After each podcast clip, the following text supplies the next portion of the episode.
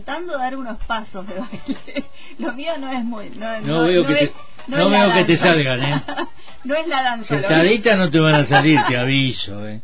Hay que pararte. Hay que pararse, ¿no? Ponerse en eje, eh, abrazarse. Para entrar en este barrio de tango con Luis bienvenido nuevamente aquí al estudio Madre de Plaza de Mayo. Hola, buenas tardes, hola Pelle, hola gente.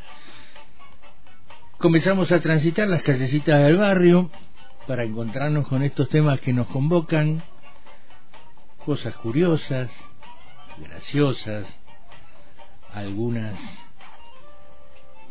todas diría yo, con una inserción social, con esta mirada que yo trato de posar sobre el género que vaya más allá de la cuestión estrictamente estadística de quién grabó qué cosa y quién no grabó, que es importante porque hay hitos eh, que tienen que ver con este tema de las grabaciones, las versiones y demás. Pero yo siempre trato de tener un, una mirada un poco más amplia, que mire al género y que lo analice también, más allá de lo musical, analizarlo desde el punto de vista social, político, porque como decíamos en la primera en el primer encuentro nació con el país, no en 1810, pero cuando el país se transformó después de la finalización de las guerras civiles y demás, ahí comenzó lentamente a generarse este nuevo género creado en el Río de la Plata. Alguna vez dijimos que íbamos a hablar esta cuestión de que primero fue la danza y, y después la música. Lo vamos a explicar. Es, sencillo, pero será para otra. Para la próxima. Ya que estoy intentando eh, hacer algunos pasos, me va a Primero, primero los pasos. Primero los pasos. No, primero no es los pasos. Ah, primero no es. Primero es escuchar. ¿Por qué digo esto? Porque yo hace bastante que bailo. Y el tema de la danza del tango convoca a mucha gente, se entusiasma porque lo ve bailar y porque es lindo verlo bailar, es armonioso. Y como es una danza compleja para bailar, siempre plantea como un desafío, entonces me dice, ay, voy a ir a aprender a bailar tango. y el, eh, y el, eh, uno de los errores más comunes es no escuchar tango. Claro. Les pasa fundamentalmente a la gente joven y muy joven, que obviamente no han crecido escuchando tango. Y entonces el primer consejo que le doy a la gente que se acerca a los talleres, que se inicia en esta maravillosa actividad que es bailar tango, es que se hagan un ejercicio, una rutina de escuchar tango un ratito todos los días. Porque primero hay que escuchar. Tiene que entrar el, el, el género, la música en el cuerpo. Claro. Eso te facilita mucho. Bueno, nos estamos debiendo. Y vamos a arrancar hoy con una pequeña historia sobre el tango El Choclo. Mire qué nombre más feo para un tango, mire. La verdad. Eh, que es uno de los primeros tangos conocidos y está en los inicios del tango.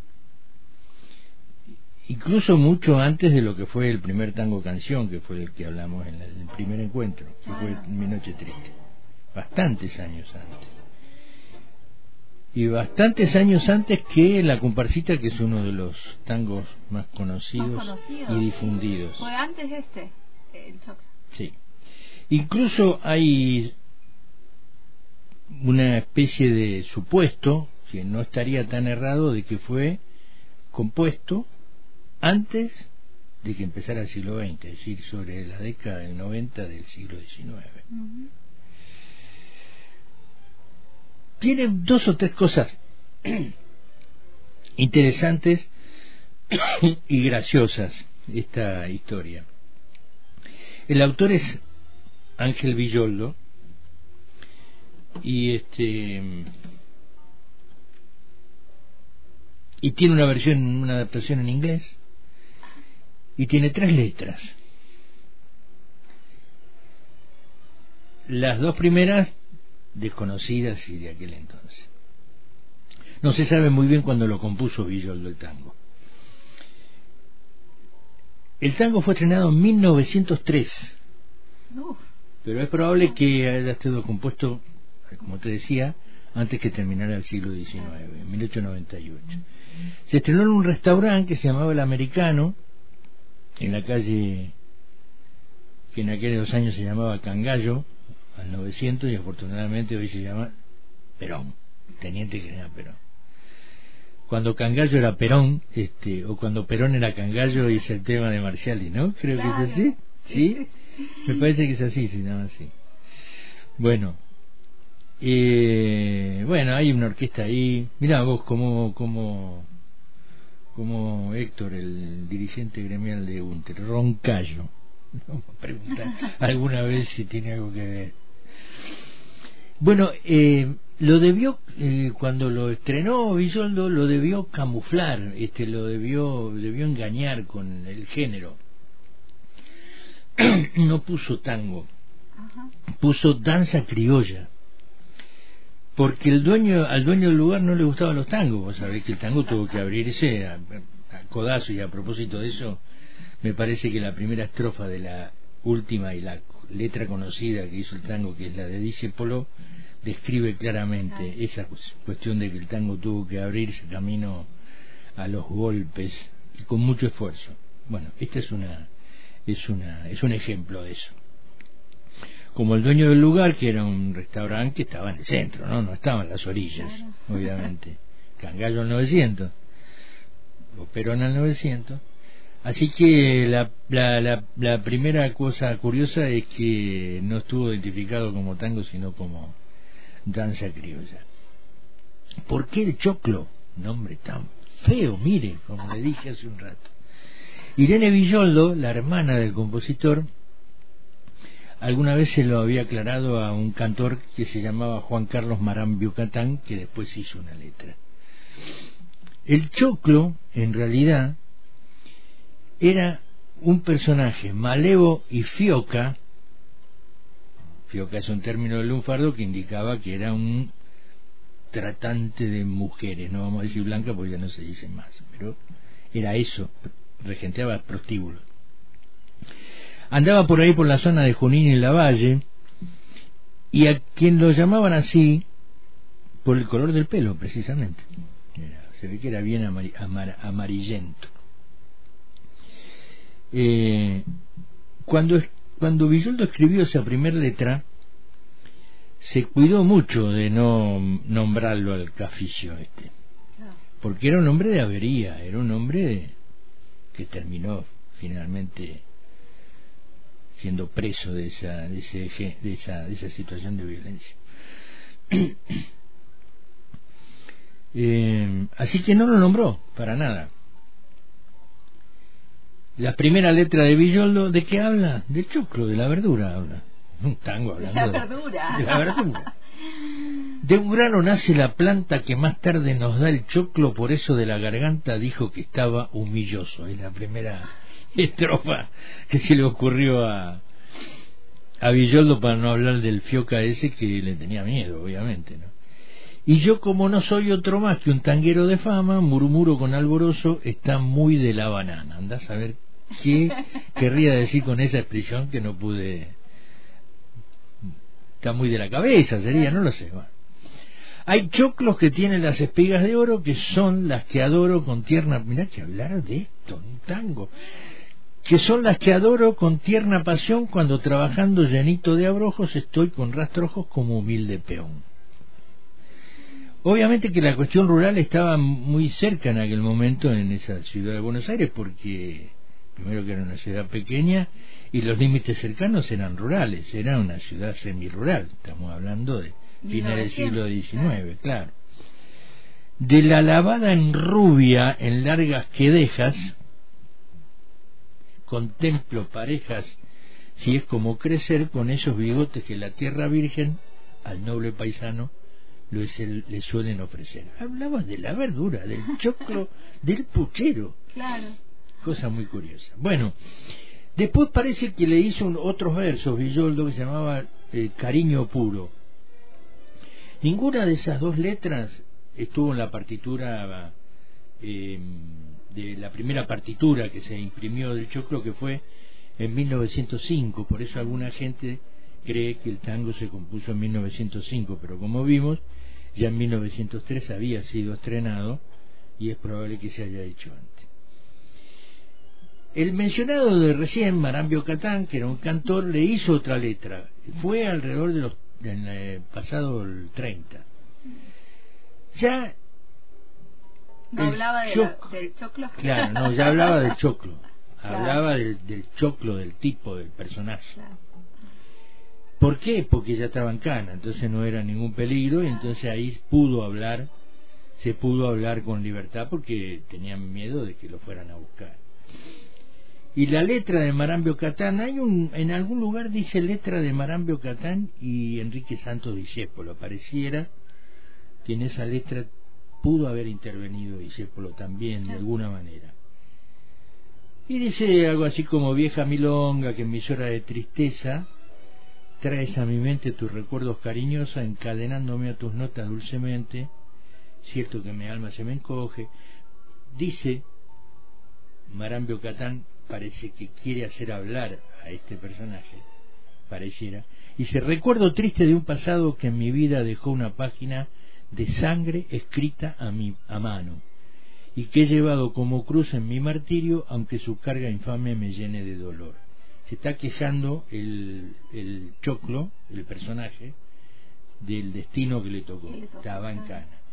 Fue aquella noche que todavía me aterra cuando ella era mía, jugó con mi pasión, y en duelo a muerte con quien robó mi vida, mi daga gaucha partió su corazón. Parece que amasijó a un tipo. y me llamaban el choclo compañero, tallé en los entreveros seguro y fajador, se describe el choclo en esta interpretación que hace Marambio Catandel, pero una china envenenó mi vida y hoy lloro a solas con mi trágico dolor. Bueno, el tema es que el choclo ya encana, sin riesgo de que se enojara y te amasijara con el facón, como dice él. Este, Marambio Catán describió Ahí cambió, dejó de hablar de la verdura y empezó claro, del personaje al cual había sido dedicado el tango sin nombrarlo en la primera emoción del Choclo. Bueno, después sigue sigue como cantando el, este famoso Choclo, los, los años han blanqueado las sienes y Solamente fue en 1947 cuando Discépolo le hizo las estrofas que todos conocemos hoy, con la cual se canta. No hay ninguna otra versión grabada con las otras letras, solo la que conocemos. Y te decía, em, en realidad tuvo que hablar con, con, con Villoldo porque le cambiaron la letra le pidieron a Discépolo que le pusiera otra letra para una película mexicana que se llamó Gran Casino, que la dirigió Luis Buñuel y que estrenó Libertad Lamarque, y en esa película Tita Merelo hizo una verdadera creación de esa nueva letra. Y te decía yo que en esa letra, en esa primera estrofa de la letra que conocemos, está la descripción de lo que es el tango eh, de lo que tuvo que hacer el género para instalarse, ser aceptado en los salones del centro y demás, porque dice, con este tango, que es burlón y compadrito, se ató dos alas la ambición de mi suburbio. El tango nacido en los suburbios se ilusionaba con ser conocido. Eso es lo que quiere decir Discépolo. Con este tango nació el tango, o sea, uno de los tangos iniciáticos y como un grito salió del sórdido barrial buscando el cielo. Mm. O sea, como gritando su identidad trataba de salir de esos lugares periféricos, instalarse, en, el reconocimiento de la gente. Conjuro extraño de un amor hecho cadencia, y habla de la danza, que abrió caminos sin más ley que la esperanza, no tenía nada que lo ayudara al tango para ser aceptado en otros lugares, mezcla de rabia, de dolor, de fe, de ausencia, llorando en la inocencia de un ritmo juguetón. Con esa estrofa, si vos algún europeo te pregunta qué es el tango, le, le, relatás esta estrofa, y ahí está la declaración de principio de lo que es el tango, con todo lo que significa la cadencia, eh, esa letra de Disépolo. Esa es la letra de Disépolo del 40. tomar esa porque si tomo la No, no, las otras no. Pero quiero decir que Disépolo en esta estrofa describe la historia, el nacimiento, la lucha, el, grito, la, la necesidad de ser reconocido, que nació en los suburbios, que es un ritmo juguetón, que, eh, que tiene todo lo que tenía la gente pobre y, y desplazada económica y socialmente de esa época. Rabia, dolor, fe y ausencia, ausencia de reconocimiento. Es una interpretación que al conocer yo la historia de las letras anteriores, porque se había escrito, digo, bueno, ahí está. Cuando hay que explicar lo que es el tango, acordate de la primera estrofa del choclo de la letra de Discépolo y ahí está.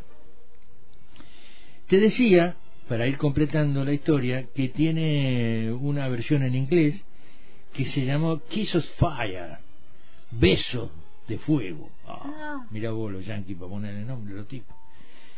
se conoció en 1952 en Estados Unidos, letra y música Lester Allen y Robert Hill. Eh, la melodía es la del choclo, pero tiene esa letra este, tiene esa letra en inglés. Eh, curioso, la grabó Louis Armstrong en el 55, la grabó Louis Armstrong, la melodía obviamente gustaba, eh, pero bueno, le pusieron una letra que tenía que ver con el amor y el desamor y demás. Reconocieron eh, en la etiqueta de la grabación de Armstrong estaban los, los autores estadounidense que yo nombré y reconocían los nombres de Villoldo, de Discépolo y de Marambio Cantú. Ah. Bueno, está bueno. Dice, ah, beso tus labios, al besarlos te llegan. Bueno, nada, una, una historia de amor que no tenía nada que ver ni con la primera letra, ni... Ni con la verdura, ni, con, la, con, la, verdura, ni con el, el, flaco que terminó encanado por amasijar a un a, un, contrincante. Villoldo se lo reconoce como uno de los iniciadores del tango, porque en esos salió él de, de los estribillos y demás. Eh, tenía una actividad porque se, ganaba la vida escribiendo y incluso cantando. Eh, había sido payaso de circo. Ah escribía escribió versos para comparsas carnavalescas tenía una pluma fácil no numerosos poemas y prosas eh, que fueron publicados en la revista de épocas Cara de Careta, Fray Mocho y ah. PBT eh, y en toda su obra está la picardía los diálogos estaban pensados en boca del hombre común bueno era un hombre popular una curiosidad él se acompañaba con guitarra ¿no? Como León Gieco. Claro. Y además, ¿qué hace León Gieco? Y toca la armónica. Bueno, con una armónica adosada a la guitarra. Claro, eh, enganchada, enganchada en un cuellito. Bueno, eso lo hacía Villoldo ya en el 1920, 1910. Estaba, andaba por los tugurios ganándose la vida, escribía, hacía de todo. Y también cantaba la guitarra y la armónica que estaba enganchada a la guitarra y ahí como le mira dónde la copió León Gieco ya, te descubrimos, León. ya te descubrimos León así que no fuiste nada original Villoldo ya lo había hecho fue autor de un método moderno para aprender guitarra por cifra Ajá, bueno algunas otras cositas más que no interesan pero tiene otros tangos para terminar de recordarlo el porteñito el esquinazo la budinera soy tremendo. Estos son tangos picarescos de aquellos años, ¿no? Algunos, como La Budinera, Soy tremendo y demás. Y eh, ya en el 17 Gardel le grabó Cantar Eterno, uno, uno de los tangos. Y el más importante fue el choclo. La última anécdota del choclo, que es muy graciosa, muy graciosa, para terminar. Te decía, el tango más conocido internacionalmente quizás sea la comparsita, pero en un momento era el choclo. Eh, quizás si no hubiera existido la comparsita hoy no sería el choclo, claro. Primera Guerra Mundial, la Gran Guerra, 1914-1918. Un periodista argentino, Tito Livio Fopa, se encontraba en Europa cubriendo, haciendo de corresponsal de guerra, cubriendo el frente alemán. En una, en una reunión oficial, en una embajada de, la, de los aliados, digamos, se hizo una reunión. Estaba invitado un músico, pianista, eh, y se desarrollaba la fiesta y llega este periodista argentino, Tito Livio Fopa. El pianista lo conoció, lo conocía de otro lugar, y entonces este, se ve que le tenía simpatía o habían Dice, ah, llegó fulano de tal, dice, vamos a homenajearlo tocando el himno nacional argentino. Ah, él se emocionó, el periodista dijo, pucha, qué sé yo. La gente que había ahí no era una reunión demasiado grande, la gente que había ahí se paró, se va a tocar el himno de un país, vos te parás. Y arrancó el pianista. Pa, pa, pa, para, pa, pa, para, tocando el choclo. Era tan conocido el tema allá en Europa, tan conocido cuando todavía no había llegado el tango canción, ni, ni, Gardel. Gardel todavía no había viajado a Europa. Era tan conocido que este pianista se creyó que era el himno nacional argentino. Así que además en algún momento el choclo nos representó en Europa. Es muy gracioso, ¿no? Porque la cara, me imagino yo la cara de Tito Livio Fopa Claro, y de toda la gente ahí parada. Y la cosa que le habrá dado, che, este, no es, el himno.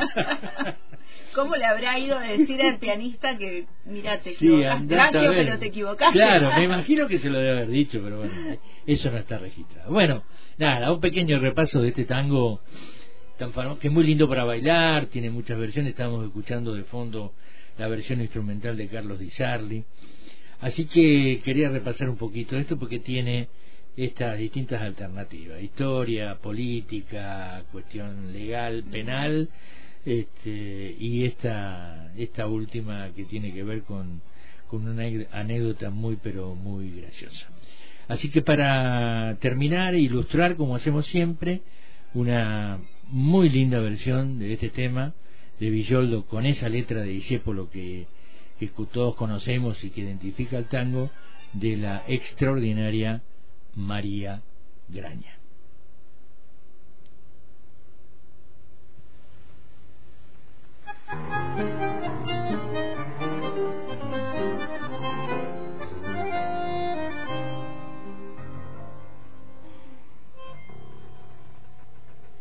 Con este tango que es burlón y compadrito Adiós de la camisa de mi suburbio Con este tango nació el tango y como un grito Salió del salido barrial buscando el cielo. Un juego extraño de un amor hecho cadencia Que abrió caminos y más de que esperanza.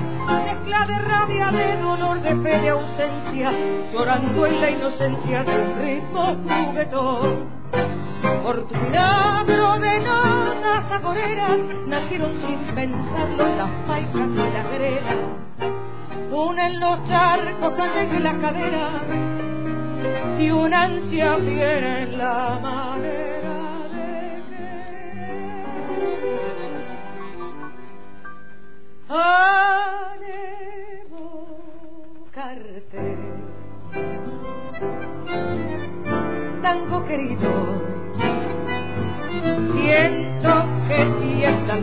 de un bailongo y oigo el rezongo de mi pasado, hoy que no tengo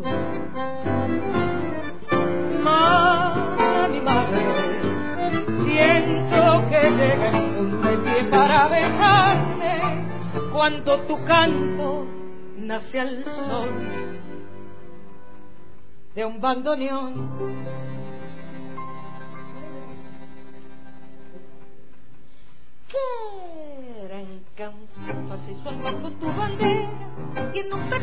Marisco, Puente Alcina, usted compadre del gavión y de la mina, y hasta comadre del bacán y la bebeta, por vos, seta, cana, reo y pichadura, se hicieron voces al nacer con tu destino, misa de faltaqueros en taco y cuchillo, que ardió en los conventillos y ardió en mi corazón. Misa de faltaqueros en mi corazón. El hilo invisible, en la tarde, por antena libre.